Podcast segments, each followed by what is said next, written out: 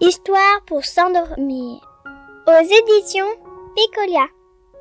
Le vieux chapeau. Un beau jour de printemps, Gilles le fermier regarda tristement son vieux chapeau de feutre. Il commençait à être bien trop usé, le fond était troué et le bord un peu tordu. Je vais m'en acheter un neuf demain, songea le paysan en l'accrochant dans la grange. Mais je vais tout de même le garder ici. On ne sait jamais. Quelques jours plus tard, un couple de rouge-gorge chercha un endroit pour faire son nid et trouva le vieux chapeau. Voilà qui me semble parfait, dit le mâle avec enthousiasme.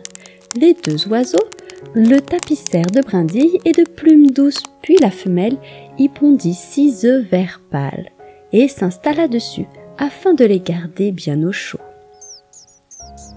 Quinze jours plus tard, des oisillons sortirent de leurs œufs et piaillèrent, affamés. Aussitôt, le couple de rouge-gorge alla chercher de quoi nourrir sa nouvelle famille. Pendant ce temps, Gilles entra dans la grange pour y prendre une fourche, puis il vit son vieux chapeau. Oh s'exclama-t-il, je vois que mon chapeau sert toujours. Eh bien, mes petits oiseaux, il est à vous maintenant.